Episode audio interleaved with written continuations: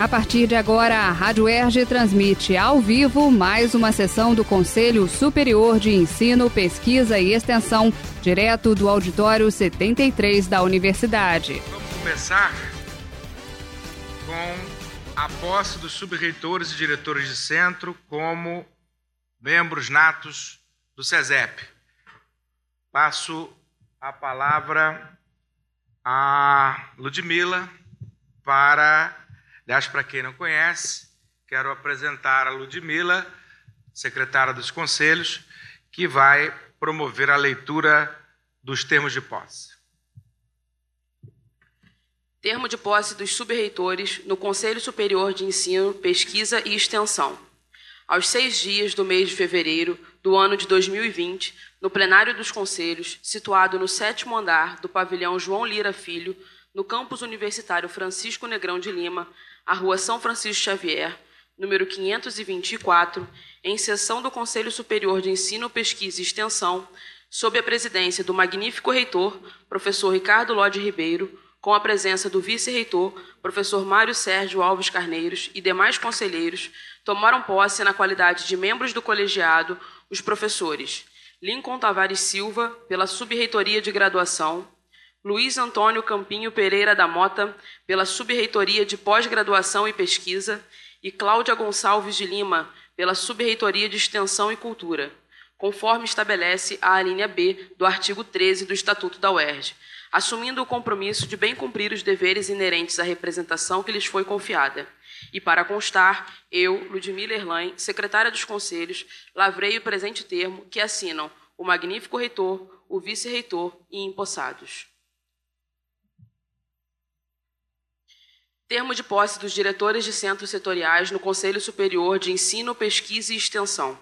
Aos seis dias do mês de fevereiro do ano de 2020, no plenário dos conselhos, situado no sétimo andar do pavilhão João Lira Filho, no campus universitário Francisco Negrão de Lima, a rua São Francisco Xavier, em sessão do Conselho Superior de Ensino, Pesquisa e Extensão, sob a presidência do magnífico reitor, professor Ricardo Lode Ribeiro, e com a presença do vice-reitor, professor Mário Sérgio Alves Carneiro, do subreitor Lincoln Tavares Silva, do subreitor Luiz Antônio Campinho Pereira da Mota e da subreitora Cláudia Gonçalves de Lima e demais conselheiros tomaram posse como diretores dos centros setoriais os professores Jorge José de Carvalho, pelo Centro Biomédico, Nádia Pimenta Lima, pelo Centro de Tecnologia e Ciências, Dirce Eleonora Nigo Solis, pelo Centro de Ciências Sociais, e Bruno Rego Deus Dará Rodrigues, pelo Centro de Educação e Humanidades, conforme estabelece a linha C do artigo 13 do Estatuto da UERJ, assumindo o compromisso de bem cumprir os deveres inerentes à representação que lhes foi confiada.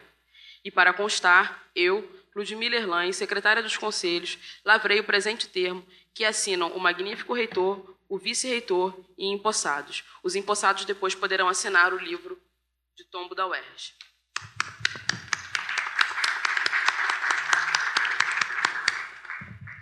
Bom, eu queria iniciar o expediente falando que os próximos quatro anos serão anos de grandes desafios para a nossa universidade. Depois de uma campanha eleitoral de chapa única pela primeira vez na história da universidade, nós vencemos o desafio de conseguir mobilizar essa comunidade, obtendo uma votação recorde que qualquer chapa já teve não só na UERJ, como em qualquer outra universidade no Brasil. E esse processo se deu a partir de um procedimento inédito no âmbito da UERJ, que foi a elaboração coletiva de um programa de atuação onde todos foram convidados a participar e que teve a participação efetiva de 300 pessoas. Isso pessoas da comunidade, né? docentes, técnicos e alunos. É, isso faz com que a nossa responsabilidade seja muito aumentada, ainda mais pela gravidade do momento em que as universidades públicas atravessam em nosso país desses ataques à cultura, à educação, à ciência, à tecnologia, às universidades, aos seus técnicos e professores, aos alunos, ou seja, a ao pensamento em geral. E a UERJ tem o desafio de, no momento de normalidade institucional, que as curvas da história nos apresentam, ela tem a responsabilidade de apontar o caminho para a universidade brasileira nesse momento difícil.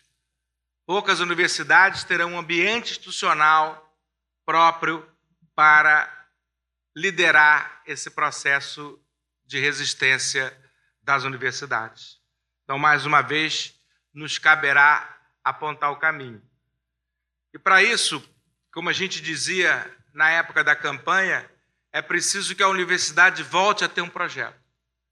Nós fomos criados há 70 anos atrás um projeto de ser uma instituição de ensino de excelência.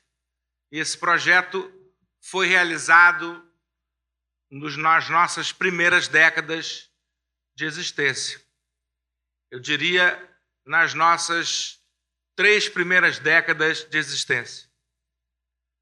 Nos anos 80, com a redemocratização do país e com a eleição do nosso primeiro reitor, aliás, a primeira eleição para reitor não culminou na posse do eleito. Isso fez com que a nossa comunidade se mobilizasse e conquistasse na Constituinte de 89 o direito de eleger diretamente o, os seus dirigentes. É, pouco tempo depois, todas as universidades passaram a ter o mesmo direito, mas de forma normativamente mais frágil. Não esculpiram na, na Constituição Federal esse direito e hoje esse direito não existe mais. Fato é que a UERJ e as demais universidades do Estado do Rio de Janeiro estão protegidas sob esse aspecto da intervenção dos governos. É, com a eleição e posse do reitor Ivo Barbieri e dos seus sucessores, Ézio Cordeiro, Antônio Celso, nós vivemos uma fase de construção de um projeto de pesquisa e nos tornamos uma universidade de ponta na pesquisa também. Mas veio a crise de 2016, 2017, nos abalroou completamente. E nós passamos praticamente só a resistir. O lema foi: o ES resiste. E nós resistimos. E estamos aqui. Atravessamos esse maremoto, vivos e permanecemos unidos. Mas chegou o momento da universidade dar um passo à frente. Não só resistir, passar a trilhar outros caminhos. Esses caminhos deverão ser definidos pelo Congresso da UERJ, que nós estamos propondo. É, ao mesmo tempo, teremos também eleições para o Conselho Universitário e para o SESEP. É preciso que a comunidade mantenha o grau de mobilização, até agora verificado, para que nós possamos criar um projeto que tenha a cara da nossa universidade, com toda a sua pluralidade, com toda a sua diversidade, e que possa manter os seus padrões de excelência no ensino, na pesquisa, na extensão e na cultura. É, então teremos um ano de 2020 de muito trabalho, muito trabalho para todos nós, para os conselheiros, para os delegados do Congresso. E, e acho que a comunidade espera isso de todos nós. Nós temos é, que zerar as pautas, tenho assumido o compromisso de pautar tudo o que for apresentado para relato, já com, com, com voto pronto, e a gente quer adotar uma dinâmica célere para que a gente possa enfrentar os grandes desafios que temos pela frente.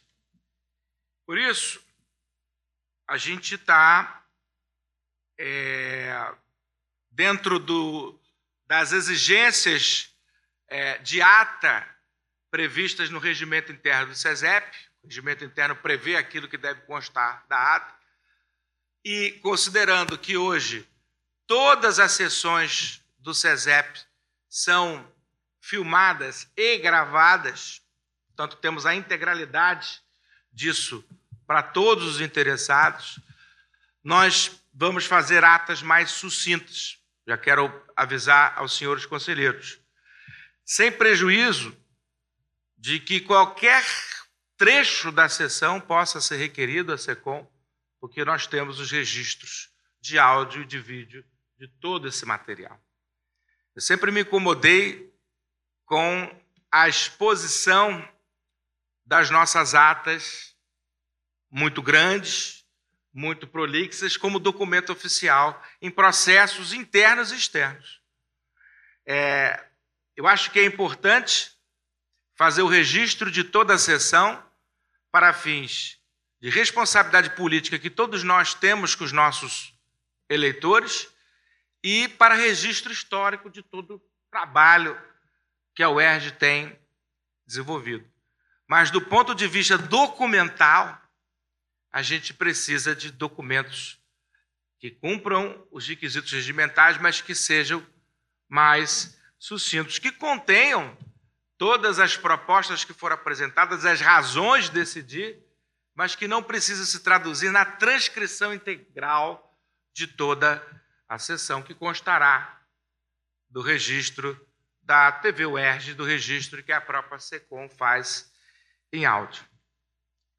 É, vamos tentar estabelecer aqui é, a pontualidade das nossas sessões, porque a pontualidade nos dá mais tempo para conseguir enfrentar as nossas pautas, os nossos desafios.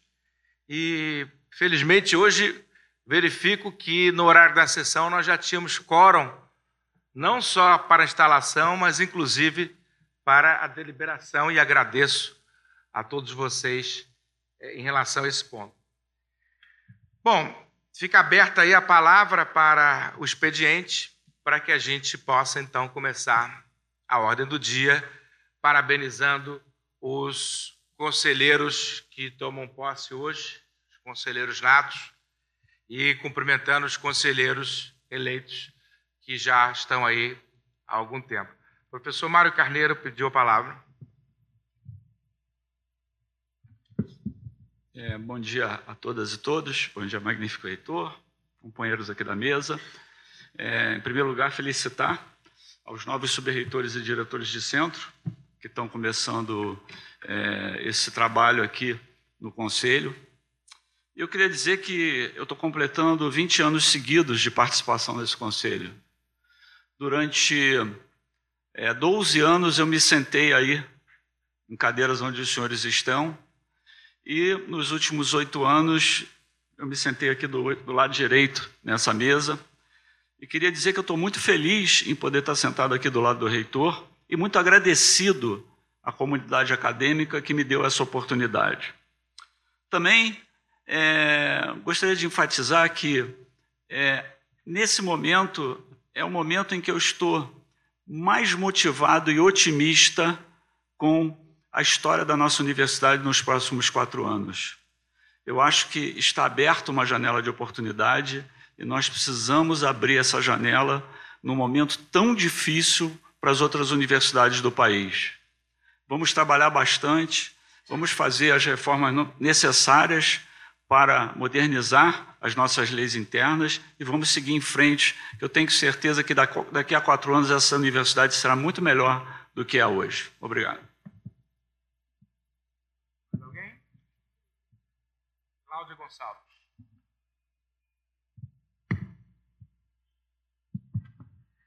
Inspirada, bom dia a todas e todos, inspirada na fala do vice-reitor, que recupera os 20 anos dele aqui nessa bancada. Hoje é o meu primeiro dia nessa bancada. E eu estive há 18 anos atrás, lá naquela última cadeira, quando fui conselheira, é, de 97 a 99, de 99 a 2001, acho que são 18 anos. É, só queria registrar que na fala do magnífico reitor, ele nos alerta para a possibilidade histórica de ser a UERJ o território com as melhores condições para preservarmos condições de autonomia. É, e eu queria ressaltar essa fala do magnífico reitor e dizer mais, dizer que se todos nós entendermos a fala do magnífico reitor como uma estratégia de defesa da democracia também na instituição de ensino superior desse país, nós vamos nos comportar nesse conselho e no outro conselho superior defendendo isso, essa condição de autonomia, de democracia, de liberdade, de pluralidade, apesar das nossas diversidades em alguns pontos. Eu queria apenas nesse primeiro momento que eu sento nessa bancada, que um filme passa na minha mente, onde tantos pontos de vista já sustentei nessa universidade, dizer às conselheiras e os conselheiros desse conselho superior que vão ter em mim uma pessoa disposta a construir pontos de unidade em defesa da autonomia, da liberdade, da democracia, que eu acho que vai extrapolar o campo do Rio de Janeiro, acho que vai ser referência para o Brasil. E queria usar de novo uma fala do magnífico reitor no dia da posse. As únicas palavras que eu tenho nesse momento são gratidão e compromisso. Muito obrigada. Bruno Deus dará. Bom dia, é, magnífico reitor, senhoras e senhores conselheiros nós, quatro diretores de centro, rapidamente nos, nos organizamos aqui e sugerimos, então, um pronunciamento, é, em primeiro lugar, agradecendo é, em cada um dos nossos centros a confiança depositada por meio do voto, mas não apenas por meio dele, toda a disposição que nossa universidade tem manifestado no sentido de atuar para a a sua, enfim, a sua transformação, o seu desenvolvimento na linha do que já foi dito pelo magnífico reitor, vice-reitor, sub-reitora. É, enfim, e sabemos da, do compromisso e da responsabilidade que temos nessa função, como essa é uma fala é, de saudação, e re, ressaltando o nosso compromisso, a nossa disposição de estar aqui, uma fala polifônica, uma fala a quatro, vou rapidamente chamar para ela um trechinho do poema é, do Vinícius de Moraes que se tornou mais atual do que nunca nesse momento de muitos ataques à universidade pública, de ataques ao pensamento, de ataques ao conhecimento, de ataques à liberdade. É um pequeno trecho do poema Pátria Minha. A minha pátria é como se não fosse, é íntima, doçura e vontade de chorar. Uma criança dormindo é minha pátria, por isso no exílio, assistindo dormir meu filho, choro de saudade de minha pátria. Se me perguntarem o que é minha pátria, direi: não sei, de fato não sei como, porquê e quando a minha pátria, mas sei que a minha pátria é a luz, o sal e a água que elaboram e liquefazem a minha mágoa em longas lágrimas amargas. Vontade de beijar os olhos de minha pátria, de niná-la, de passar-lhe a mão pelos cabelos, vontade de mudar as cores do vestido auriverde tão feias de minha pátria, de minha pátria sem sapatos e sem meias, pátria minha tão pobrinha. Porque te amo tanto, pátria minha, eu que não tenho pátria, eu semente que nasci do vento, eu que não vou e não venho, eu que permaneço em contato com a dor do tempo, eu elemento de ligação entre a ação e o pensamento, eu fio invisível no espaço de todo a Deus, eu sem Deus, tenho-te, no entanto, em mim como um gemido de flor. Tenho-te como um amor morrido a quem se jurou. Tenho-te como uma fé sem dogma. Tenho-te em tudo que em que não me sinto a jeito. É, nesse sentido, essa universidade é também a pátria de cada uma de nós. Sofremos muito no, no último período, né, por estarmos aqui, mas sem dúvida temos um, um afeto que é, Vinícius de Moraes é, traz para nós nessas palavras. Então é com isso que damos um bom dia e desejamos um bom trabalho para todos nós nos próximos quatro anos. Obrigado. Quem mais? Bom, então encerramos o expediente. Vamos passar para a ordem do dia. E o seu primeiro ponto é a recomposição das comissões permanentes do SESEP com a posse dos novos conselheiros natos.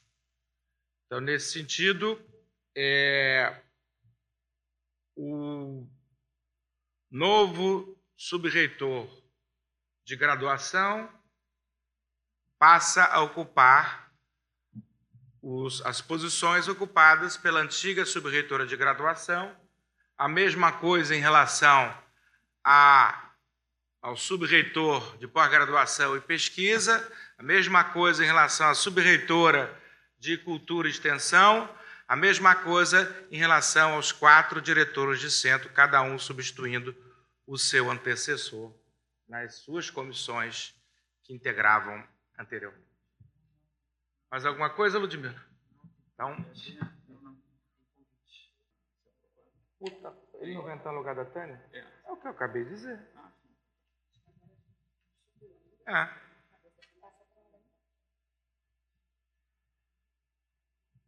Apreciação da ata da sessão realizada em 4 de 7 de 2019. Alguma impugnação?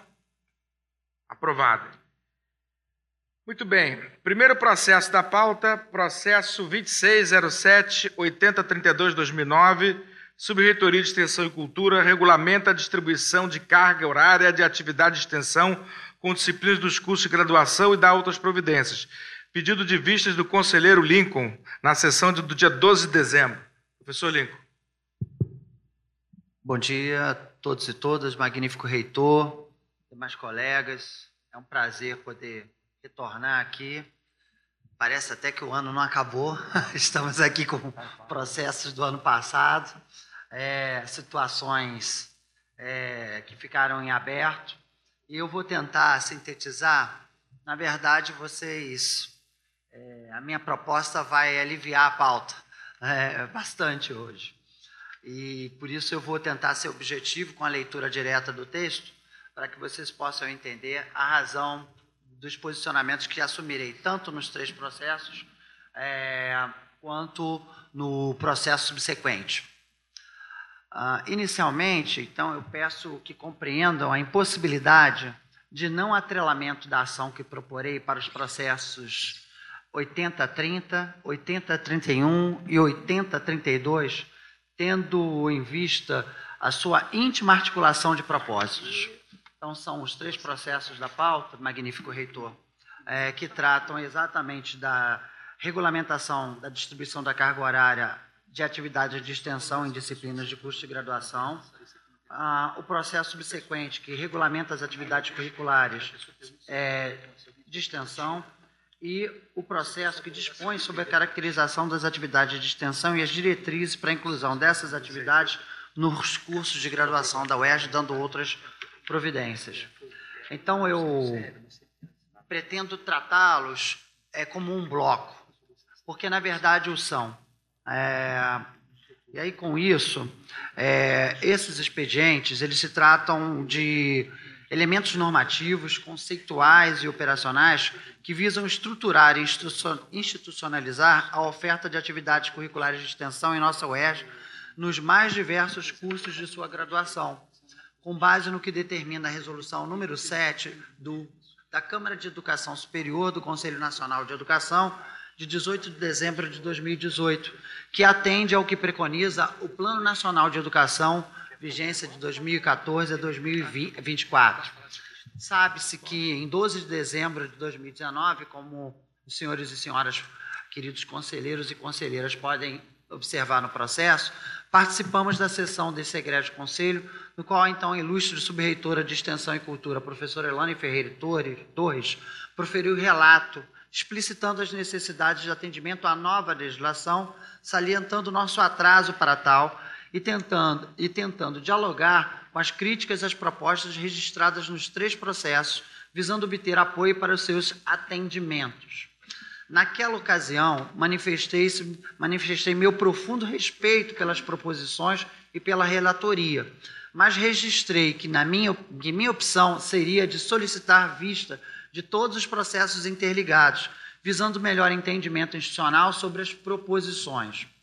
A dinâmica universitária é complexa e, assim como nos demais âmbitos da sociedade, sem integrarmos os aspectos psicológicos, políticos, culturais e sociais no modelo de compreensão e otimização das ações que pretendemos efetivar nas instituições, nos arriscamos a construir ou propor soluções e mudanças que, embora sejam plenamente justificáveis do ponto de vista científico, serão recebidas friamente ou mesmo tratadas como descabidas e, por consequência, não serão aceitas por aquele tecido social para o qual se dirige. Ao conhecer a discussão sobre a curricularização da extensão, pude conviver com suas dificuldades, oportunidades e necessidades mesmo assim, pensei eu, naquela sessão de dezembro, que tudo aquilo que estava sendo proposto poderia ser terminantemente negado, sepultando meses de trabalho de grupos seriamente envolvidos na questão. Ouvindo outros colegas, inclusive membros desse conselho, tomei por bem solicitar vistos ao processo para tentar constituir outras dinâmicas a mais que pudessem aprimorar a proposta, reduzir entropias, como diria o professor Mota, diante dela e tornar a universidade mais coesa para sua efetivação e aplicação. Nada disso retira o mérito daqueles que até o momento puderam contribuir para que o assunto deixasse de ser algo desconhecido e que se tornasse uma preocupação meritória diante das necessidades postas. O magnífico reitor, agora magnífico reitor, professor Ricardo Lodge, fez questão de, em sua campanha eleitoral, assumir a discussão como uma das mais importantes a serem tratadas e potencializadas, uma forma de ampliar nossas interfaces com a sociedade, estabelecendo papel de protagonismo para os estudantes na sua execução, conforme aduz a legislação citada. O que encaminho para que o que para que os processos e o processo, né, o primeiro e os outros, não se percam, é que tentemos formas de superação de estranhamentos e efetiva precisão na condução das proposições mais amplas e articuladas. Para tal, foi mistério a troca propositiva que combinamos estabelecer a SR1 e a SR3, a quem agradeço na pessoa da sua subreitora, professora Cláudia Gonçalves, que vem a envolver suas comissões permanentes em âmbito do SESEP Nessa tarefa também são fundamentais a SR2 e os centros setoriais, estes últimos sendo instâncias de articulação com as diferentes unidades acadêmicas. Sendo assim, propõe ao Pleno do SESEP que os processos possam regressar às comissões CPG e CPEC, de extensão, que conjuntamente, e já até é, tivemos, estamos agendando um calendário para isso, apoiada pelos departamentos da SR1 e da SR3, imprimam nova dinâmica, que incorpore mais atores universitários à discussão, sem que com isso desprezem o que já foi feito, visando, ao contrário, aprimorar o conjunto das propostas de estruturação da oferta das atividades curriculares de extensão nos diferentes cursos de graduação da UERJ. Para tal, sugiro que, uma vez retomadas as atividades letivas do primeiro semestre de 2020, tenhamos 60 dias com essa discussão, para que possamos retornar com uma proposta consolidada ao pleno do SESEP.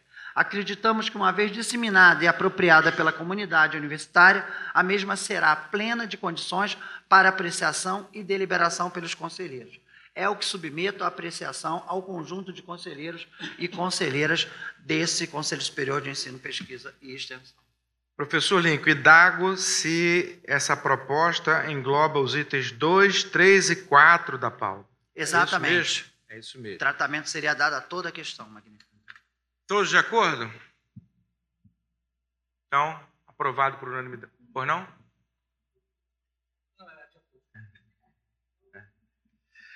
Muito bem, então. Obrigado. É, retirado de pauta 2, 3 e 4.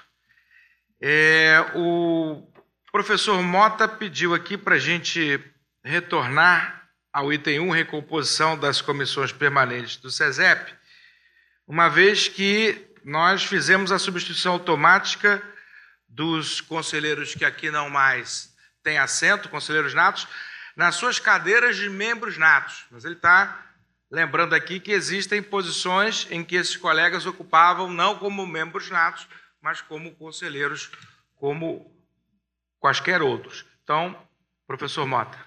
É, bom dia, bom dia, é, magnífico reitor. Saúde toda a mesa em seu nome. Bom dia a todos os presentes.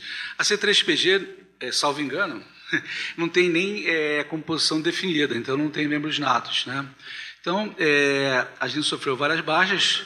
Eu, Lincoln, é, porque eu não sou mais diretor de centro, Lincoln é mais CH, e tem demandas também internas para recompor certas pessoas. O Gustavo saiu também.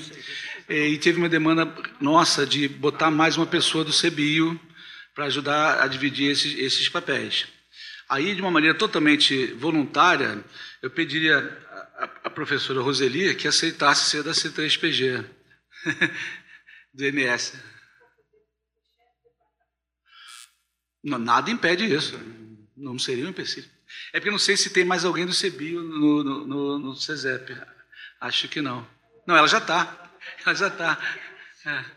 É, um outro pedido que eu faria, para reforçar também, que foi uma análise que a gente fez, eu pediria é, à professora Regina Rodrigues, da FFP, que aceitasse fazer parte da C3PG, se, quiser, se o conselho assim o aprovar, a gente queria o input da FFP.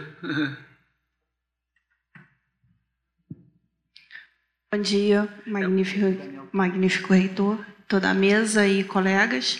É, fiquei muito surpresa com a solicitação, mas me sinto honrada em poder participar, sim. Convite aceito. Obrigado. Eu, eu, eu obrigado. É, é, o plenário tem que aprovar depois, né? É, eu, tem uma pessoa que eu achei que não estava presente, desculpe, da, do, do CEBI, que é o Daniel da odontologia aceitaria participar? A gente precisava de um input mais do CEBIO. Sim, sim. Então, eu, seriam minhas duas indicações pedidas para a C3VG.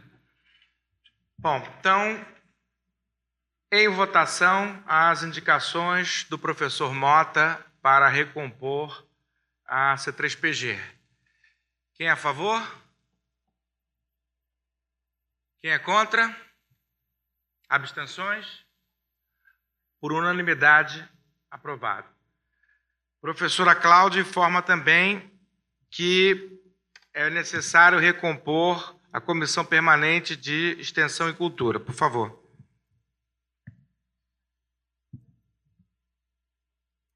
Então, é, a Comissão Permanente de Extensão e Cultura, CEPEC, é, até o último mandato, tinha um diretor de centro a mim muito caro, que, além de diretor de centro, é um querido amigo, o professor Domênico Mandarino, que não foi, é, não está mais compondo os nossos conselhos.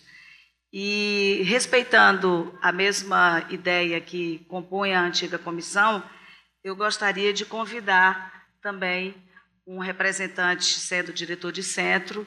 No caso, eu já fiz um convite antes da sessão, digamos, eu já combinei, já tenho meio que o aceite mas queria convidar a professora Nádia, diretora do CTC, que inclusive foi diretora do DEPEST muito tempo, para compor a nossa comissão permanente de extensão e cultura. É o único membro reitor que eu preciso recompor.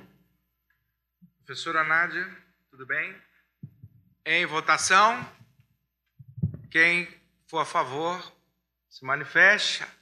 Quem for contra, abstenções por unanimidade. Lincoln também? Não. Comissão da SR1, tudo bem. Muito bem.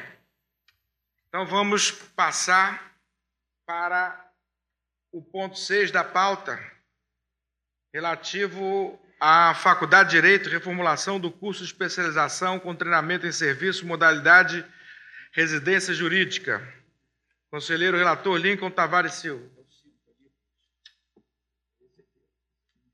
Ah, é, pulamos um aqui. Então, item 5, FFP, proposta de regulamentação quanto ao oferecimento das disciplinas Libra 1, obrigatória para todos os cursos de licenciatura, e Libra 2, eletiva para os demais cursos de graduação da UERJ, na modalidade presencial também, professor Lima. Bem, é, já, como já avisei, né? Pediu vista. É, e vou apresentar ao conselho as justificativas para que também esse processo possa ser mais discutido, é, tem, temos assim enorme preocupação, é, não só no impacto da questão da extensão, na formação dos cursos de graduação, e essa eu acho que é uma preocupação disseminada para todo e qualquer curso de graduação dessa universidade, como também ah, para a questão da oferta dessa ação inclusiva, que é a oferta de Libras é, na nossa universidade, pa, obrigatória para os cursos de licenciatura e eletiva para os cursos é, de bacharelado. É,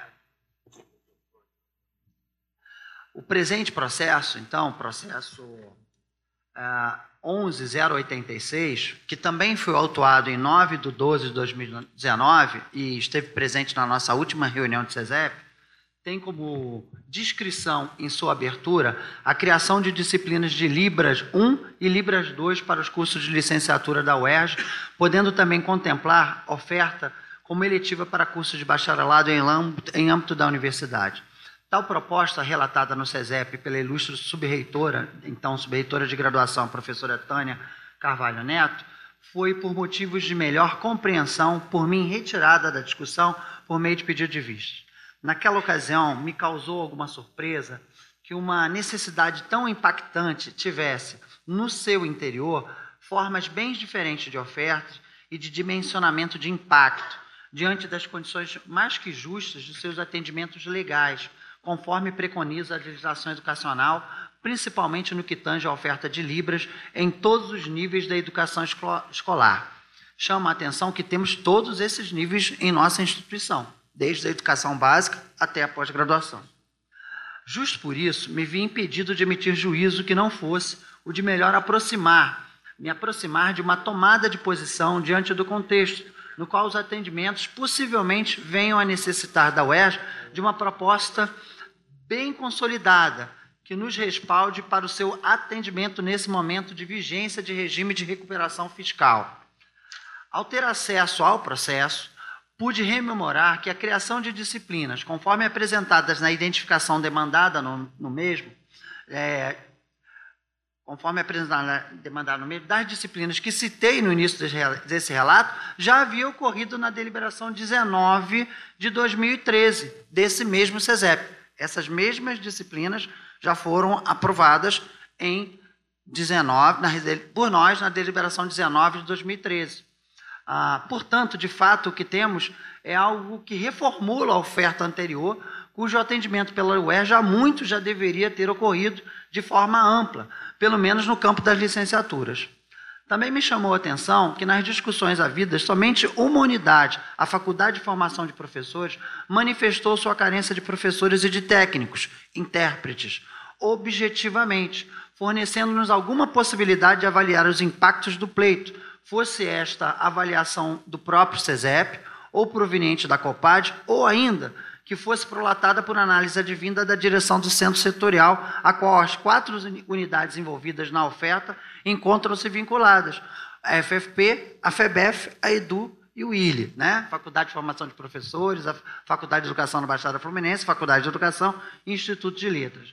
Sendo assim, Havendo ausência formal de definição dos impactos parciais ou globais para as outras três unidades, e sabendo que, salvo melhor juízo, tem sido prática deste CESEP conhecer bem, para respaldar ou não, os ônus decorrentes das propostas a ele encaminhadas, ainda mais quando elas devem ser situadas diante do TAC em vigor, tomei por bem entender que o esgotamento da discussão na CPG não se deu em sua maior plenitude necessitando, a meu ver, de mais acurácia para sua posterior remessa à análise pelo SESEP. É este o meu pedido ao egrégio Conselho Superior de Ensino, Pesquisa e Extensão, que o processo retorne à CPG, que haja, que haja maior isonomia de pronunciamento das unidades envolvidas, que consubstancie com toda solidez e articulação a demanda decorrente dessa proposta que, friso mais uma vez, mais que justa. Tal condição é fundamental para que possamos defender esse atendimento legal de forma contextualizada e diversificada, estruturada e fidedigna, ampliando nossa chance de contemplar todas as unidades e currículos envolvidos com essa questão inclusiva. A partir da CPG, pretendo, de forma mais clara, justificar ao CESEP os ônus envolvidos na proposta, inclusive, caso se faça necessário, ouvindo mais uma vez as unidades demandantes barra ofertantes. peço que o CEGEP, CESEP compreenda esse retorno à CPG como uma oportunidade de aprimoramento do pleito e não como um atraso. Não somente pela reformulação, criação de disciplinas, pois isso de alguma maneira já se efetivara desde 2013, mas fundamentalmente pela real possibilidade de construção do seu atendimento, para que todos e todas, inclusive naquelas demandas que venham a envolver as necessidades de técnicos especializados no campo de Libras, os intérpretes, se efetive. É o que submeto à vossa apreciação. Então, o professor Lincoln está propondo o retorno do processo à CPG. Quem está de acordo? Por favor, professor Bruno, professor Jorge em seguida. Ah, não, estava votando já. Então, ainda em discussão, professor Bruno.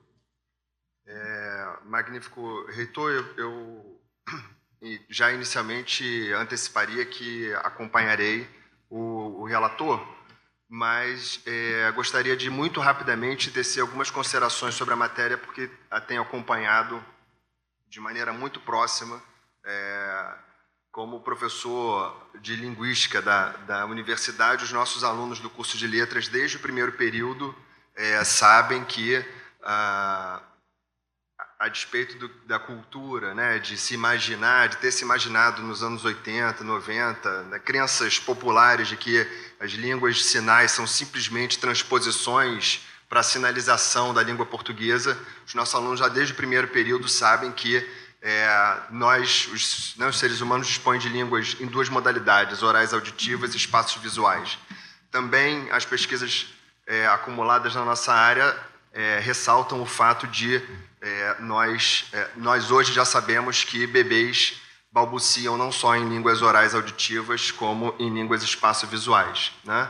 Essa não é uma descoberta recente, a nossa universidade, por isso me pronuncio agora, é pioneira nesse sentido. Né? Desde 92, o programa Surdez, coordenado pela professora Eulália, traz a temática para a universidade. Né? É, enfim, 92 eu era aluno do quinto ano no CAP. É, aluno da professora Leila, que aliás fez aniversário ontem. É, então, a, a, universidade atravessou esse processo com um pioneirismo. O programa teve uma série, desenvolveu uma série de projetos né, sobre surdez e bilinguismo, surdez e trabalho, com a inserção de surdos no mercado de trabalho. Atravessou os anos 90, trazendo famílias para cá, discutindo questões como meu filho é surdo e outras histórias foi pioneira em caráter extensionista da oferta numa universidade pública do curso de Libras para a comunidade, é, tendo naquela altura prioridade para os alunos de graduação. Né? É, então, atravessamos os anos 90 com, essa, com esse, esse trabalho de alguma maneira. A professora Eulália se aposenta em 2003 e esse, essa sensibilidade da nossa comunidade se torna, é, enfim, a gente perde um pouco da história também, é, projetos como Sinais de Vida, Prevenção e Assistência de HIV e AIDS para surdos. Né? E o que hoje constatamos é que, segundo o censo do IBGE de 2010, a população de deficientes de pessoas com deficiência auditiva é de mais de 4, quase 5 milhões de pessoas e de surdos mais de um milhão de pessoas. Né? mas a escolaridade dessa população é muito precária. Né? São falantes, não são falantes de português, são falantes de Libras. Né? Então é por isso que considero fundamental essa matéria e apenas para que a gente, para que este conselho não tenha a dimensão de que nós estaríamos simplesmente cumprindo os requisitos de uma lei. É mais do que cumprir a lei, é fazer jus à nossa história, fazer jus ao pioneirismo dessa universidade no tratamento e no atendimento dessa população e especialmente reconhecer que hoje essa população tem um ingresso muito precário na escolarização e por isso a urgência né, é que ela tenha é, hoje, que nós tenhamos hoje nos cursos de licenciatura, professores que tenham não apenas um conhecimento sobre as pesquisas no campo da Libras, mas especialmente que possam, de alguma maneira, se comunicar por meio da língua brasileira de sinais. Né? Então, é nesse sentido que eu, eu, eu me manifesto. É, acho fundamental que façamos, façamos isso, que possamos sensibilizar nesse contexto é, de, enfim, de restrições orçamentárias, mas que tenhamos é, em vista que se trata de uma imposição por meio de lei. A universidade já deveria ter feito é, isso e concluído esse processo, o decreto de 2005 estabelece 10 anos para que a universidade tivesse adequado. Então, desde 2015, além de tudo que narro aqui, já nos encontramos numa, numa situação de fragilidade institucional do ponto de vista da legalidade instituída no país. Então, nesse sentido, reforço o relato do, do professor Lincoln e a importância da matéria. Mais alguém em discussão? Então, em votação, proposta do professor Lincoln de retorno do processo à Comissão Permanente de Graduação. Todos de acordo? Alguém vota contra? Alguma abstenção? Então, por unanimidade, aprovado. Agora sim, processo 6 da pauta, Faculdade de Direito, reformulação do curso de especialização com treinamento de serviço, modalidade residência jurídica. Relator era o conselheiro, é, vista o conselheiro Domênico Mandarino, aqui, que nos honra com a sua presença. E, atualmente, relator o conselheiro Lincoln Tavares Silva. Esse você não vai tirar de pauta também, não, né?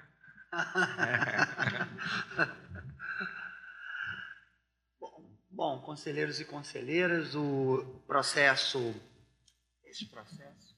Ah, processo 1130 de 2017 proposta de reformulação do curso de especialização com treinamento em serviço, modalidade de residência jurídica, que tem comunidade proponente a nossa Faculdade de Direito da UERJ, situada no campus Maracanã.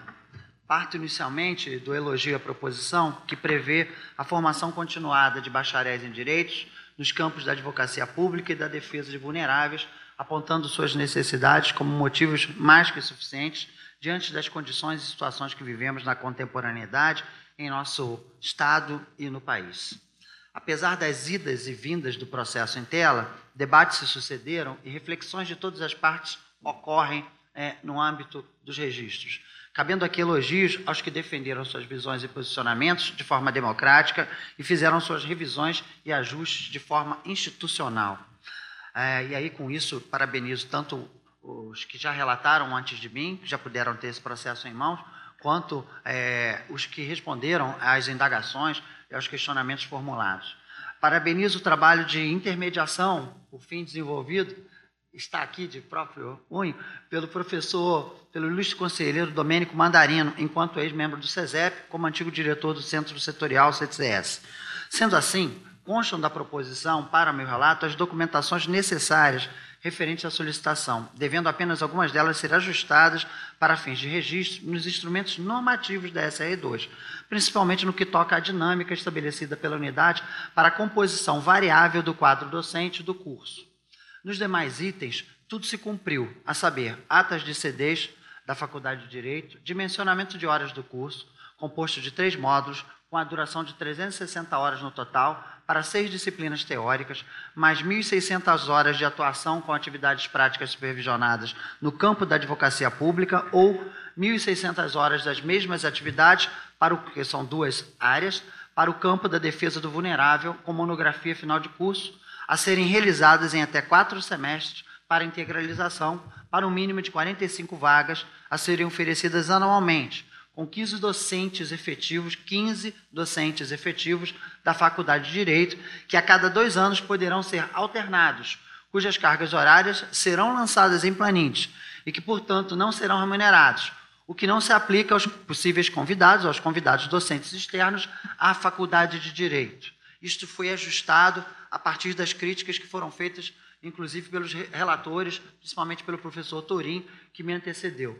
Todos os docentes indicados para exercer, ministrar né, e ministrar as aulas e ocupar as coordenações previstas possuem a titulação qualitativa e o curso possui a proporção quantitativa de titulações mínimas para tal, obedecendo à deliberação do SESEP. Por entender que todo o corpo docente da faculdade atende esses critérios, avalie a caracterização do corpo docente, seja para os 15 inicialmente, que inicialmente foram escolhidos, seja para os demais, aponta para a diversidade e a condição de manutenção do curso por muitos anos, conforme nunca deveria deixar de ser a sua oferta, enquanto tal questão formativa, o núcleo de prática jurídica barra escritório modelo e social, a necessidade de defesa do vulnerável persistir. Este composto curricular exigirá dos futuros estudantes a frequência de 75% para aprovação em situações excepcionais, conforme estabelecidos parágrafo 2 a 5 do artigo 6 será admitido o trancamento. Conforme já aludimos, a oferta do curso vai se dar pela Faculdade de Direito, mas também contará com a colaboração da Diretoria Jurídica da UERJ como campo de estágio e prática na área da advocacia pública, que abrange todos os subcampos nos quais há acionamento jurídico da UERJ. Sendo assim, os profissionais do campo do direito naquela diretoria exercerão um papel de supervisão técnica dos residentes, sempre apoiados pedagogicamente pelos docentes do curso, que se destinam aos portadores, como já disse, do diploma de graduação plena em Direito. Quero apenas sugerir duas alterações. A primeira, que no artigo 1 da deliberação em tela se altere a expressão juntamente com a, substituindo-a pela expressão com a colaboração da. E que no artigo 3 a responsabilidade administrativa do curso seja não somente da DIJU, mas também da Faculdade de Direito, pois, como exposto na deliberação reguladora deste CESEP, número 23 de 2009, cabe ao coordenador do curso administrá-lo, mesmo que em conjunto com o coordenador adjunto. Desta monta, sendo o curso proposto sob reformulação pela unidade acadêmica e havendo a possibilidade de ser um docente da Faculdade de Direito seu coordenador, não há, salvo o melhor juízo, como fugir ou delegar tal administração a outra instância exclusivamente. Não há solicitação de novos técnicos e docentes para que o curso se efetive. Também não haverá cobrança de mensalidades aos cursistas as regras referentes ao acesso, avaliação, retenção, desligamento de discentes do curso estão previstas na deliberação que se encontra, no meu juízo, em conformidade às normas existentes para a criação de programas e cursos de pós-graduação lato senso na UERJ e fora dela.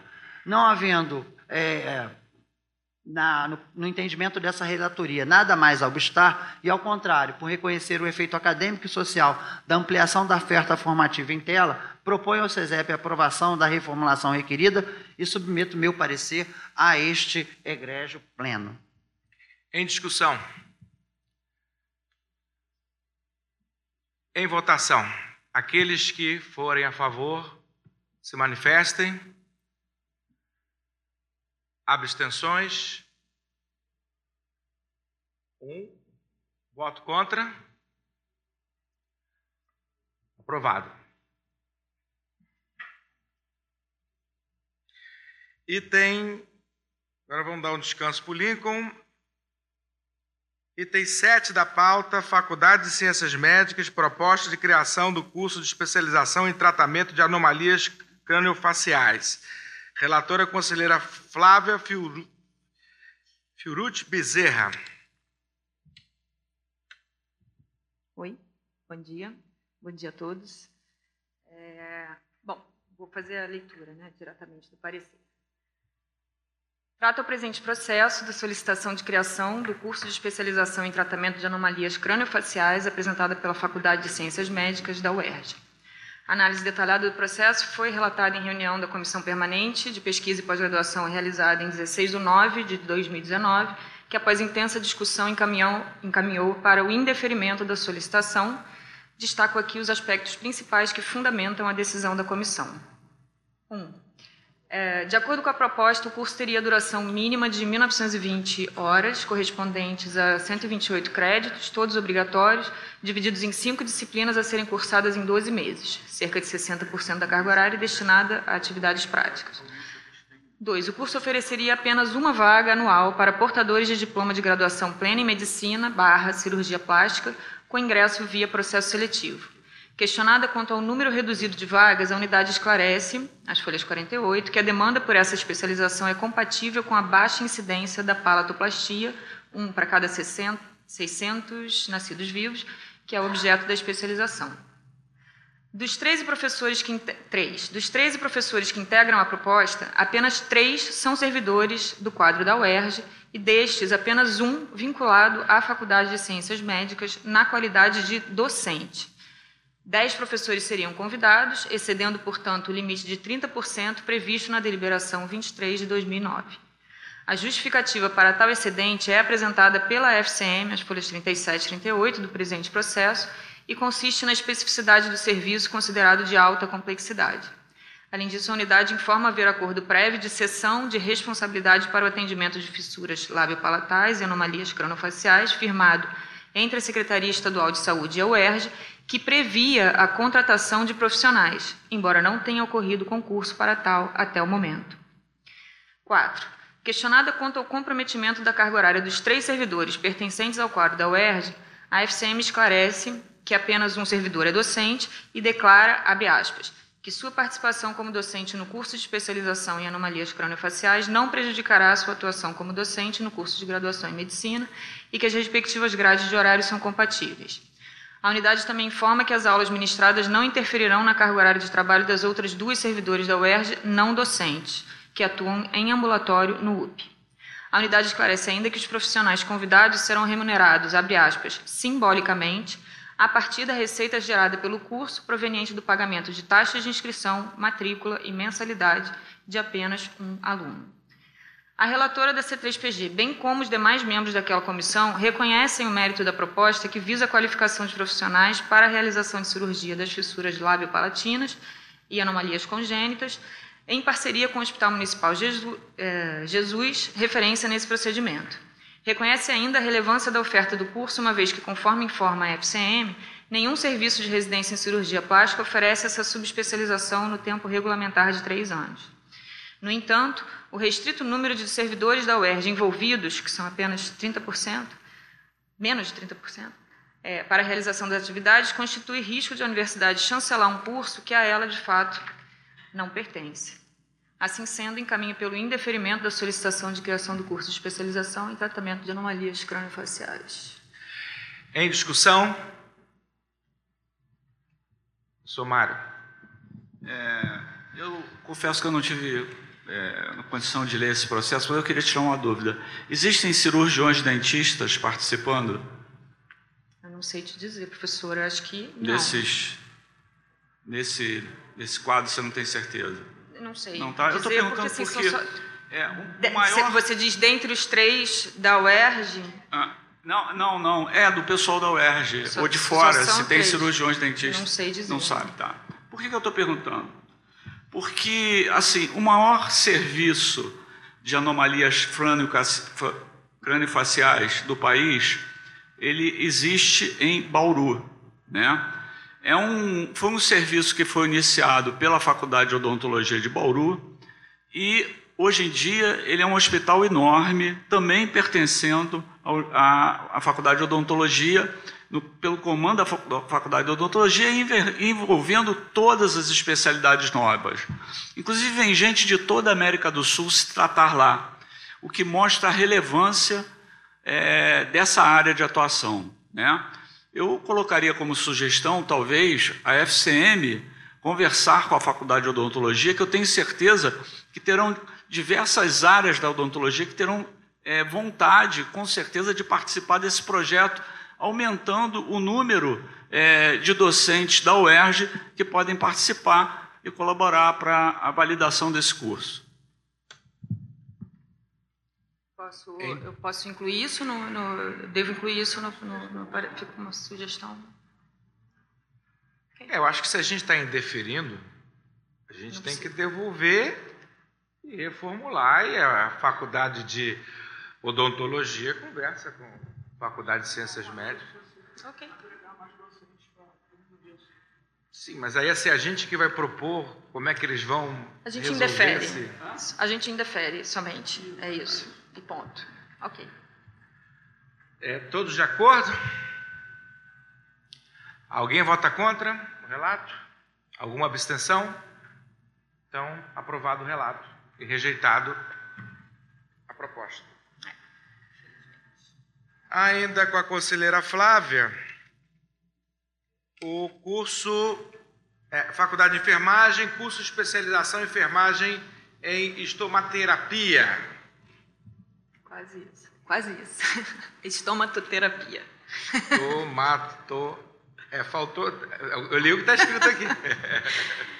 É, bom. Trato presente processo da solicitação de aprovação do relatório final da turma ingressante em 2018-1 no curso de especialização em enfermagem e estomatoterapia. Cabe esclarecer ao plenário, ao plenário que a apreciação do referido relatório pelo SESEP se faz necessária em função de que o número de candidatos selecionados e matriculados em 2018 não respeitou o disposto na deliberação que rege o curso, bem como o edital do processo seletivo publicizado naquele ano. De acordo com o relatório de seleção apresentado, o processo seletivo ocorreu no período de 2 de fevereiro de 2018 a 9 de março de 2018 e consistiu de prova escrita e avaliação de currículo, conforme disposto no edital de seleção 2018-1 e na deliberação 034 de 2002, que rege o curso em tela. Também em consonância com o edital e com a referida uh, com a referida deliberação, foram oferecidas 40 vagas a serem distribuídas em duas turmas de 20 alunos. Ocorre que o relatório de seleção informa o preenchimento de 45 vagas, portanto, excedendo em 5 o número de vagas formalmente oferecidos. Conforme informado na relação de matriculados barra concluintes, verifica-se que os cinco excedentes cursaram a especialização e obtiveram aprovação nas disciplinas e na monografia, portanto, fazendo jus ao certificado de conclusão do curso. Consta do processo uma CI, datada de 21 de fevereiro de 2018, portanto, em decurso do processo seletivo, remetida pela Faculdade de Enfermagem e solicitando ao DEPG a ampliação do número de vagas oferecidas de 40 para 45, sob o argumento do bom rendimento durante o processo seletivo dos cinco candidatos excedentes nominalmente identificados. No entanto, não há registro da resposta do DEPG à solicitação da Faculdade de Enfermagem. Consta também e-mail da coordenação do curso, datado de 18 de outubro de 2019, informando que a mesma situação se deu para os processos seletivos subsequentes, de 2018-2 e 2019-1, com o agravante de, neste último, ter registro de resposta negativa do DEPG quanto à solicitação de ampliação do número de vagas. O processo foi encaminhado à Comissão Permanente de Pesquisa e Pós-Graduação que, em reunião realizada em 2 de dezembro de 2019, reconheceu que a realização da matrícula dos excedentes sem autorização prévia formal pelo DEPG constitui falha grave da Faculdade de Enfermagem, em especial da coordenação do curso à época. No entanto, a referida comissão concorda que o ônus da não observância da legislação vigente que rege o curso não cabe aos que se candidataram honestamente ao pleito, foram julgados aprovados, tiveram sua matrícula aceita, foram aprovados na disciplina, assim como nas defesas de suas monografias, e hoje se apresentam como concluintes. É, assim sendo, em caráter excepcional e em consonância com a C3PG, sou favorável à aprovação do relatório final do curso de estomatoterapia, turma de 2018-1, de forma a não prejudicar os concluintes e permitir que os mesmos tenham a certificação de conclusão do curso assegurada.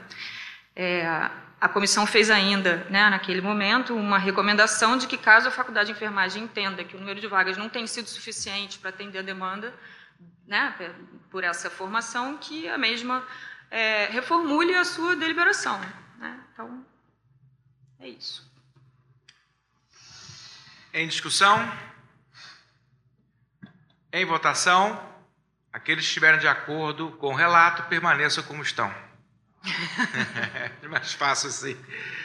É, a, nenhum voto contra, nenhuma abstenção. Aprovado o relato por unanimidade. É, processo 9, IMS, ainda com a conselheira Flávia, proposta de reformulação do regulamento específico do Programa de Pós-Graduação em Saúde Coletiva, mestrado e doutorado acadêmico. Trato o presente processo da reformulação dos cursos de mestrado e doutorado acadêmico em saúde coletiva, do Programa de Pós-Graduação em Saúde Coletiva do Instituto de Medicina Social da UERJ. A reformulação, hora solicitada, é motivada pela necessidade de regulamentação dos cursos de mestrado e doutorado acadêmico de forma independente do curso de mestrado na modalidade profissional, também oferecido pelo IMS e com regulamento próprio já aprovado por este Conselho Superior na sessão realizada em 12 de dezembro de 2019. A análise detalhada do presente processo foi relatada e aprovada por unanimidade na reunião da Comissão Permanente de Pesquisa e Pós-Graduação, realizada em 11 de novembro de 2019. Os aspectos principais da reformulação consistem em 1. Um, redefinição da composição da comissão coordenadora do programa, de forma a se adequar à separação dos cursos acadêmico e profissional. A comissão coordenadora do programa passa a ser composta pelo vice-diretor do IMS, pelo coordenador do do Programa de Pós-Graduação em Saúde Coletiva, pelo coordenador adjunto, por um representante docente de cada uma das áreas de concentração do curso de mestrado e doutorado acadêmico, que são três, e um representante discente dos cursos de mestrado e doutorado acadêmico. coordenador e o coordenador adjunto são eleitos pelo conjunto de docentes atuantes no programa e pelos alunos regularmente matriculados. A competência da comissão coordenadora do programa, as competências da comissão coordenadora do programa estão estabelecidas no artigo 12 do regulamento específico e inclui a revisão do corpo docente. Dois, outro aspecto né, da reformulação é a incorporação no texto do regimento dos critérios a serem adotados para credenciamento, recredenciamento ou descredenciamento de docentes, que passam a ser definidos no parágrafo 3 do artigo 13 e detalhados no anexo 4 da minuta de deliberação, após correção nas folhas 157 e 158. 3. A atualização da grade de disciplinas, atualização da grade de disciplinas as estruturas curriculares do mestrado e doutorado são apresentadas nos anexos 2 e 3 da minuta de deliberação, respectivamente. É, as disciplinas obrigatórias eletivas, assim como as demais atividades exigidas para a integralização dos cursos, são detalhadas para cada uma das três áreas de concentração, a saber, Ciências Humanas e Saúde, Epidemiologia e Política, Planejamento e Administração em Saúde. Para o curso de mestrado, em qualquer das três áreas de concentração, são exigidos 25 créditos em disciplinas, 5 créditos provenientes do exame de qualificação e 10 créditos provenientes da defesa, totalizando 40 créditos, e para o doutorado são necessários 80 créditos, dos quais 50 obtidos a partir de disciplinas, 10 do exame de qualificação e 20 da defesa de tese. Com a reformulação, ficam mantidas as linhas de pesquisa do programa, distribuídas nas três áreas de concentração, o corpo docente é composto por 54 docentes, dos quais 35 na categoria de permanente, 17 como colaboradores e dois visitantes, todos devidamente cadastrados no sistema SR2 de gestão integrada. O prazo de integralização permanece com um mínimo de 18 e máximo de 24 meses para o mestrado, de no mínimo 24 e no máximo 48 para o doutorado. O exame público de qualificação deverá ser realizado até seis meses antes do prazo máximo para a integralização do mestrado e até 18 meses antes do prazo para a integralização do doutorado. Constam do processo a ata de aprovação do Conselho Departamental do IMS, o formulário de caracterização da proposta, o relatório de corpo docente emitido pela SR2 e o regulamento específico da minuta e o regulamento específico do programa. Após análise do processo, informo que sou de parecer favorável à reformulação do programa, sugerindo ao plenário a sua aprovação. Em discussão? Em discussão? Pode falar. Alô? É, eu só queria fazer uma observação, até por, do tempo que eu era diretor do Centro Biomédico, que a, a, maioria dos cursos do IMS, no seu regulamento, tinha um item lá que obrigava o processo a ir para o centro, para que o diretor do Centro Biomédico aprovasse a banca. É uma, uma burocracia totalmente desnecessária. Eu só queria pedir. Banca de defesa? É a banca de defesa. Toda, toda a defesa de tese, o processo ia para lá e o diretor do centro tinha que aprovar. Acho que isso é uma, uma burocracia totalmente é, dispensável e eu gostaria de fazer a sugestão que, se tivesse, que fosse retirado é, isso aí do regulamento. Jorge, concorda? Desculpe. É, existe. Bom, existe no. Ai, você. Vou ter, não tem mais, né? Não, não tem? de ter lido isso. Então não tem. Não tem. Não tem. Então, tá ótimo. Melhor. Se livrou. tem que aprovar todas as bancas do, do, do curso. É. É, em votação, aqueles que estiverem de acordo com o relato permaneçam como estão. Sem abstenções, sem votos contra. Aprovado por unanimidade. Bom, obrigado, conselheira Flávia. Agora vamos para o conselheiro Fernando Fontainha. Faculdade de Direito, proposta de criação do curso de especialização em advocacia empresarial. Muito bom dia, queridas e queridos colegas conselheiros, magnífico reitor.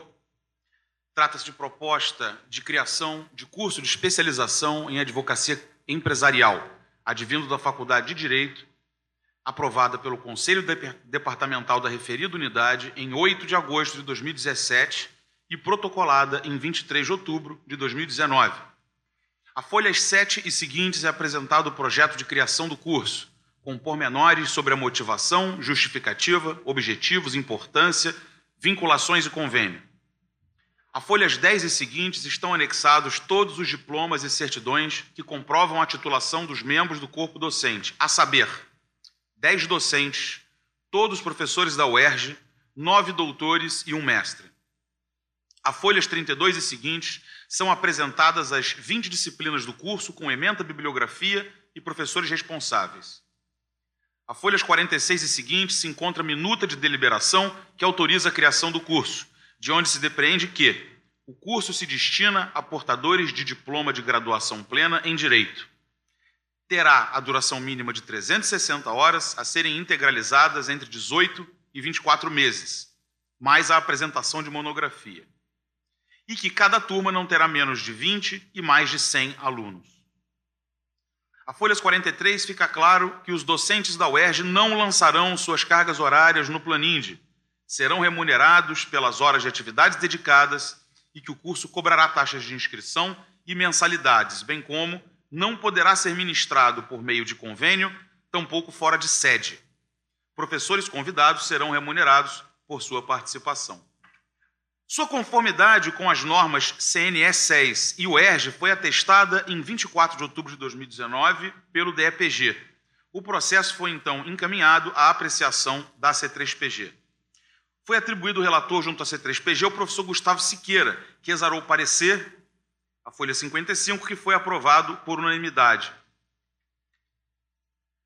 A atual fase do processo foi a designação do professor Gustavo Siqueira para relatar o prosseguimento do processo junto a este conselho, tendo em vista o recente afastamento do país do referido conselheiro para a capacitação PROCAD, eu, seu suplente nesse conselho, assumi a relatoria.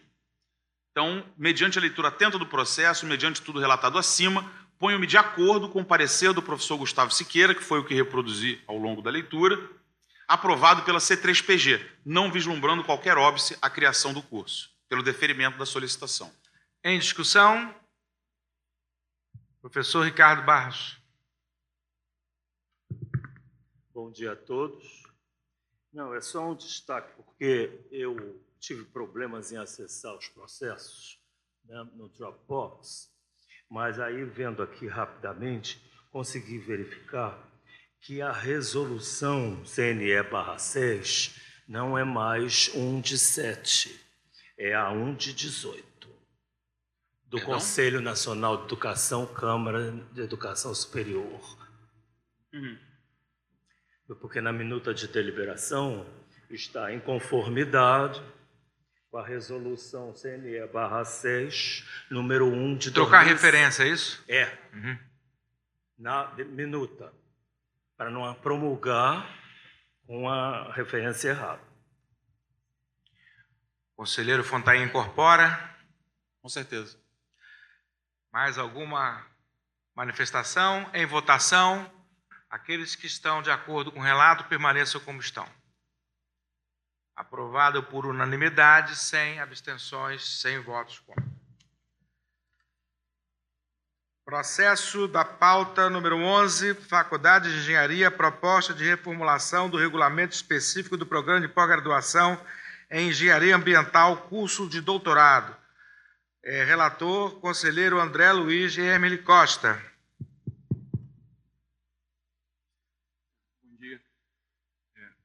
Costa. presente processo trata da reformulação do regulamento específico de doutorado em engenharia ambiental oferecido pela Faculdade de Engenharia. Na reformulação proposta, o escopo do programa, a área de concentração e as linhas de pesquisa permanecem inalteradas. O encaminhamento da reformulação, os formulários pertinentes e toda a documentação associada originalmente submetida estão presentes nas folhas 2 a 29. Nas folhas 30 a 32, há um parecer favorável da EPG e seu em encaminhamento para C3PG. Nas folhas 33 a 34, encontra-se o relato do processo aprovado na C3PG, onde foram identificados problemas a serem sanados no texto do regimento do curso e nos critérios de credenciamento e descredenciamento.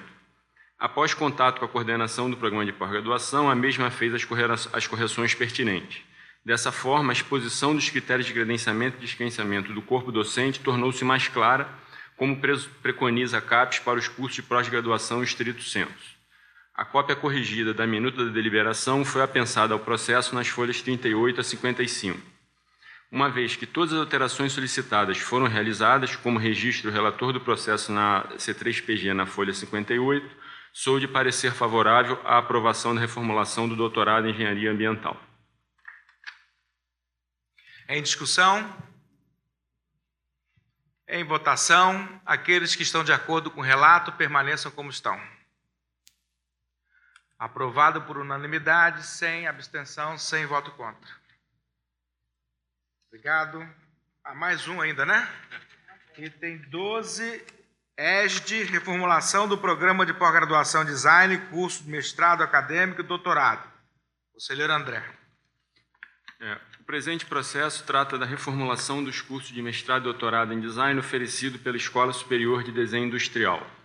O encaminhamento da reformulação, os formulários pertinentes e toda a documentação associada originalmente submetida estão presentes nas folhas 2 a 34, nas folhas 35 a 37 é um parecer favorável da EPG e seu encaminhamento para a C3PG. Nas folhas 38 a 40 encontra-se o relato do processo aprovado na C3PG, onde foram identificados os problemas a serem ensinados no texto do regimento do curso, tendo sido esse relato aprovado conforme consta na folha 41. As questões relevantes a serem corrigidas envolveram a formalização da entrada de novos docentes e a produção acadêmica a ser exigida pela defesa, para a defesa de doutorado. Após o encaminhamento da necessidade de correção à coordenação do programa de pós-graduação, como informa a folha 42, a mesma fez as correções pertinentes, conforme detalhado na folha 64. A cópia corrigida da minuta de deliberação foi apensada ao processo nas folhas 43 a 63. A análise do processo indica que os problemas identificados no regulamento no âmbito da C3PG foram corrigidos pela coordenação. Por conseguinte, sou de parecer favorável à aprovação da reformulação do mestrado e doutorado em design. Em discussão? Em votação, aqueles que estão de acordo com o relato permaneçam como estão. Aprovado por unanimidade, sem abstenções ou votos contra. Obrigado, conselheiro André. É, item 13 da pauta, Sofia Vieira Neves, solicitação para transferência ex ofício do curso de medicina FAMetro de Manaus para o ERJ, relator, conselheiro Augusto Sérgio de Castro Barbosa. Bom dia, é, magnífico reitor, prezados conselheiros. É, o processo de registro convencionado 7844 dois, é, barra 2019, 18 de novembro de 2019, trata do pedido de transferências ofício de Sofia Vieira Neves do curso de Medicina do Centro Universitário FAMetro de Manaus para o curso de Medicina da UERJ, devido à transferência do militar, do qual ela é dependente, para o Rio de Janeiro. Esta, esta transferência é fundamentada no artigo 1 da Lei número 9536, de 11 de dezembro de 97. No entanto, devido ao acórdão julgado do Supremo Tribunal Federal, na ação direta de inconstitucionalidade número 3324-7, publicada no DJ de 5 de agosto de 2005, a matrícula, agora aspas, dar-se-á em instituição privada, se assim for a de origem, e em pública, se o servidor ou dependente for egresso de instituição pública. Fecha aspas. Com esta orientação, a de norme folha 42, indeferiu o pedido de transferências ofício. Dessa forma, eu recomendo o indeferimento deste pedido de transferência. Esse foi o parecer que eu enviei, que eu levei para a CPG, e a CPG enviou ao gabinete do reitor é, o seguinte texto. O parecer, né, folha anterior, foi apreciado pela Comissão Permanente de Graduação em reunião do dia 26 de novembro, obtendo aprovação por unanimidade pelo indeferimento do pedido em prosseguimento, uma vez que a matéria apreciada está fora da competência contemplada pelo artigo 31 do regimento do SESEP. Encaminha-se o presente ao egrégio Conselho. Em discussão? Em votação, aqueles que estão de acordo com o relato permaneçam como estão. Abstenção, voto contra. Aprovado com uma abstenção. Aprovado o relato, não o pedido. Tá? Item 14 da pauta, o NAT, proposta de criação do Instituto de Envelhecimento Humano, NAT-UERJ, relatora conselheira Lúcia de Assis Alves. Bom dia a todos. É, vou passar o relato. Trata-se o presente processo de proposta de criação de uma unidade acadêmica originada da UNAT, Universidade da Terceira Idade, um núcleo da SR3. Nessa proposta, a nova unidade Instituto do Envelhecimento Humano, sigla IEH, seria uma unidade vinculada ao Centro Biomédico, englobando atividades de ensino, pesquisa e extensão, com um único departamento, Departamento de Geriatria e Gerontologia, e três coordenações, coordenação de saúde, de extensão e acadêmica, folhas 38 do processo. As folhas 43, um organograma mostra a estrutura organizacional do IEH, com cinco coordenações vinculadas a um único departamento, uma assessoria de comunicação, uma divisão de pessoal e um setor denominado CONDEP, não definido. No que tange ao ensino de graduação, não será criado um curso de graduação. Sua proposta é, entre aspas, pretende oferecer estágios e disciplinas eletivas a cursos de graduação da UERJ, fecha aspas. Mas, entretanto, não existe ainda uma demanda qualificada para isso, ou seja, as unidades acadêmicas não foram consultadas sobre essa proposta e, se o aceitarem, terão que reformular suas deliberações para a inclusão dessas novas disciplinas eletivas em seus cursos. Às folhas 58, encontramos o atendimento feito pela UNAT a questionamentos da primeira relatora do processo, professora Cláudia Morim. Relato encontra-se as folhas 54 a 56 do processo. Quanto às disciplinas eletivas a serem oferecidas na graduação, suas emendas e os cursos que podem ser atendidos, o diretor da UNAT relaciona nove disciplinas e anexa suas emendas assinadas por servidores técnicos administrativos. Contudo, entre aspas, o oferecimento dependerá de contatos a serem entabulados após a criação desse novo instituto, ouvidas as unidades barra cursos interessados em modelo já consagrado por outras unidades acadêmicas da UERJ. Fecha aspas. Essa declaração encontra-se na folha 58. O mesmo encaminhamento se dará aos estágios supervisionados. Como essas questões não ficaram totalmente esclarecidas, a relatora solicita ouvir o Centro Biomédico e as unidades citadas pelo diretor da UNAT como possíveis atendidas pelas disciplinas e estágios. Na pós-graduação, a UNAT já oferece um curso de especialização lato senso que é vinculado à FCM. Com a criação desse novo instituto, esse curso passaria a ser vinculado a essa nova unidade. Entretanto, não existe no corpo do processo nenhum documento aprovando essa transferência do curso para a nova unidade, caso ela seja criada. A proposta também prevê a criação de mestrado profissional em ciência do envelhecimento e futuramente mestrado e doutorados acadêmicos. Cabe ressaltar que, no momento, o corpo docente atuando na UNARTE pertence a várias outras unidades e não se encontra no processo nenhum documento garantindo a transferência desse pessoal para o novo instituto a ser criado. Importante também colocar que novos profissionais serão necessários para atender às propostas, ora colocada nesta proposta, como consta as folhas 30, o que contraria a informação do diretor da UNAT, que declara às folhas 120 que a proposta de criação da nova unidade não representará ônus à universidade. Atualmente, os servidores técnicos administrativos e docentes atuando na UNAT são oficialmente lotados em outras unidades. Não existe quadro de servidores na UNAT. Folha 32. Para melhor entender minhas colocações, vou relacionar algumas questões colocadas ao longo deste processo. As folhas 103 encontramos o apoio da Faculdade de Odontologia e do IMS. As folhas 104, na ata do Centro Biomédico, a FCM aponta o interesse num trabalho comum no futuro. A Faculdade de Enfermagem declara não ter interesse em ser atendida. O Instituto de Nutrição não vê, dentre as disciplinas elencadas, uma inserção no seu instituto e aponta uma preocupação quanto às emendas apresentadas assinado por servidores não docentes da UERJ. As folhas 111, o CCS coloca a questão da carga horária docente como uma preocupação e uma discussão futura caso o instituto seja criado. O CTC, em reunião do seu conselho diretor, solicita às folhas 113 esclarecimentos quanto a vários itens apontado, apontados às folhas 115 e solicita às folhas 113 esclarecimento quanto a vários itens apresentados. E o diretor responde: cabe destacar alguns esclarecimentos. Primeiro, A fixação de quadro docente que vem se qualificando, que é uma declaração do diretor. Isso entre aspas.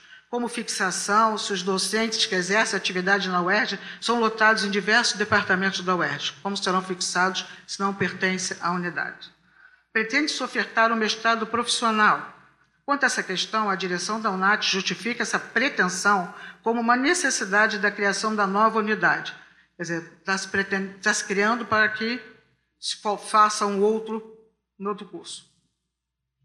Terceira colocação, manter-se toda a grade. Abra um parênteses, que é um texto longo, da pós-graduação Lato Senso em Geriatria e Gerontologia. Essa pós-graduação é oferecida, coordenada e gerida há mais de 15 anos em todos os níveis pela UNAT. O que, no ponto de vista da atual direção da UNAT, também justifica a criação de uma unidade acadêmica. Cabe esclarecer que esse curso é oferecido e de responsabilidade da FCM. Quarta colocação. Diversos professores que hoje integram o quadro da UNAT, uma declaração do diretor. A criação do Instituto ajudará a corrigir esse flagrante descompasso entre a realidade funcional dos docentes. Quem são esses docentes? A nova unidade acadêmica poderá negociar diretamente com o docente e seus respectivos departamentos a sessão parcial ou integral de carga horária. Por ora, trata-se de um planejamento e adiantar nomes seria um exercício especulativo um tanto leviano. Concordância da FCM quanto à transferência do curso de especialização oferecido atualmente para o Instituto Novo entre aspas. Como dito, a FCM não oferece o curso, apenas o hospeda. Se a UNAT deixar de oferecê-lo, o curso desaparecerá. Desse modo, não há necessidade de anexar ata de autorização à sessão do curso nesse processo, pois, mais uma vez, estaríamos praticando um exercício de especulação. 7. Necessidade de ampliação dos novos quadros entre aspas, não compreendemos o presente questionamento por ser óbvio e evidente. Entretanto, em várias partes do processo encontramos sem ônus para a universidade. A questão 8 se repete a questão dos docentes e na 9 é o questionamento da criação de uma unidade acadêmica com um único departamento. A direção da UNAT coloca que não há nada na resolução 546 de 88 que vede a existência de um único departamento e a proporção de docentes e técnicos administrativos, etc só poderá ser atendido uma vez que o Instituto Novo consistindo efetivamente de uma unidade acadêmica. Mais uma vez, um planejamento futuro após a criação da unidade. O CH se posiciona a favor do pleito, mas três de suas unidades, Psicologia, Educação Física e Comunicação Social, colocam suas preocupações quanto aos ônus de transferência de docentes e técnicos de seus institutos. A direção do CH também faz solicitação de esclarecimentos quanto à transferência de servidores e das minutas das emendas. Na folha 133, a UNAT responde que as emendas foram exigidas num processo que criou uma dificuldade. Aspas. Tivemos de levantar o que a UNAT faz hoje para propor disciplinas hipotéticas. E afirma ainda que, como a UNAT não possui docentes lotados nela, as emendas foram assinadas por servidores técnicos e administrativos que conduzem estas atividades, fato totalmente irregular. Quanto à transferência de servidores, há a pretensão de lotação definitiva de docentes no novo instituto na medida do seu interesse e negociação com suas unidades de origem. No entanto, compreendemos que, em primeiro momento, em muitos casos, ocorrerá empréstimo de carga horária, maneira pela qual o NAT vem atuando é, atualmente. Analisando essa resposta, fica a preocupação. Como se cria uma unidade sem um quadro de servidores já comprometido com seu desenvolvimento? As atividades se colocam claramente, são atividades de extensão hoje em desenvolvimento na UNAT, uma vez que a nova unidade não oferecerá curso de graduação. A especialização existente é da FCM e praticada pela UNAT. Tem a acrescentar o trabalho desenvolvido pela ANAT é de importância inquestionável nesta universidade. Mas, pelo exposto, acredito que algumas questões ainda precisam ser esclarecidas e trabalhadas nesta proposta. Sendo assim, surgir o arquivamento deste processo e a abertura de um novo processo, contendo uma proposta de criação da nova unidade mais detalhada e atendendo a esses questionamentos expostos nesse presente processo pelo relato, encaminho pelo indeferimento desta solicitação de criação da nova unidade IEH, hora apresentada. Em discussão, Professora Cláudia.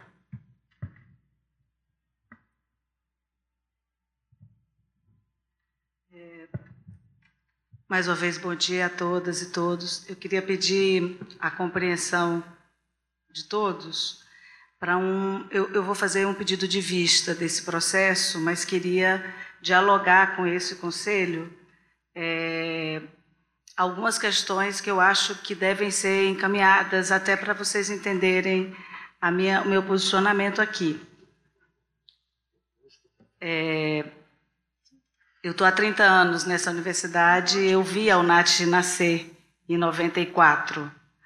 É, é um programa vinculado à minha subreitoria e, obviamente, é, questões que eu não, eu, não li o, o, relato, eu não estava na legislatura anterior é, e ouvi algumas, algumas ponderações, é sempre muito mais limitado do que ter o conhecimento é, de certa que a, a, dimensão escrita nos dá. Assim, nesse sentido, é, o, o, o, indeferir o pedido é, e pedir o arquivamento de uma demanda que, salvo erro meu, estará completando 26 anos nessa instituição em abril próximo.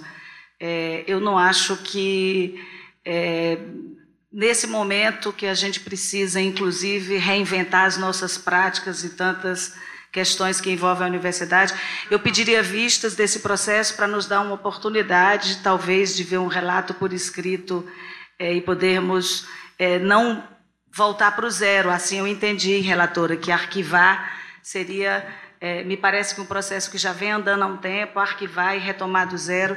Nesse sentido, peço a compreensão dos conselheiros para me dar essa oportunidade de vista desse processo.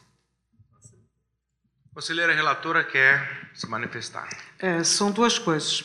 É, Cláudia, após relato, a gente não pode pedir vista. A gente pode pedir Durante vista o relato. Durante o relato. A vista está deferida porque o dispositivo do regimento interno diz que o pedido de vista é durante o relato. Evidentemente que nós não vamos interromper o relato com pedido de vista. Tão logo encerrado o relato, a conselheira Cláudia pediu vista, a vista está deferida. Tá bom, reitor, obrigada pelo esclarecimento. É, agora eu gostaria de esclarecer porque o pedido de arquivamento. Eu li o processo, todas as folhas.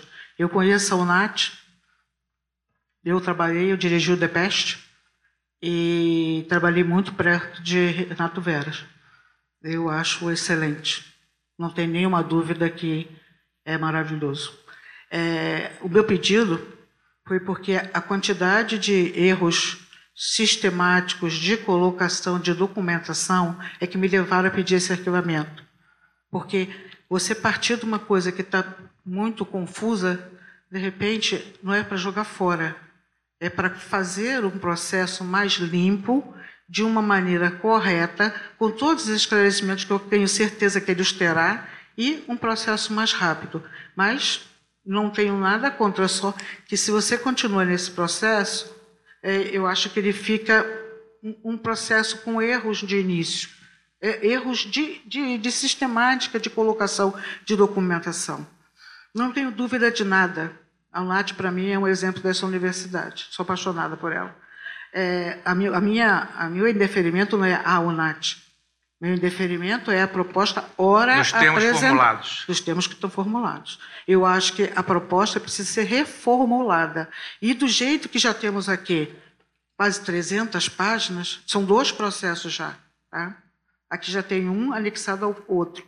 Eu acho que se eles pegam e fazem um processo novo, já com essa com essas arrumações que já foram verificadas em tantas instâncias, nós teríamos um processo mais limpo e mais, mais fácil até de se fazer um relato com a, a, o, o elogio e a homenagem que a UNAT para mim merece. É só esse esclarecimento que eu queria fazer quanto ao arquivamento. Obrigado, conselheira. Bom, é, então, retirado de pauta, em função do pedido de vista, temos agora Processo para homologação aprovado por unanimidade da AC3PG. Maria Cristina Melo Marinho, requerimento de reconhecimento de diploma de doutor em medicina integrativa obtido na Universidade de Honolulu, no Havaí. Foi indeferido por unanimidade. Nos termos do regimento, cabe apenas ao CESEP homologar ou não a decisão da C3PG. Aqueles que tiverem contrários ao encaminhamento da C3PG, que se manifestem. Então, aprovado por unanimidade, homologada por unanimidade a decisão da C3PG. Alguém apresenta algum tema para assuntos gerais? Então, agradeço a presença de todos. Está encerrada a sessão do SESEP. Muito obrigado. Você ouviu na Rádio Erge mais uma sessão do Conselho Superior de Ensino, Pesquisa e Extensão, direto do auditório 73 da Universidade.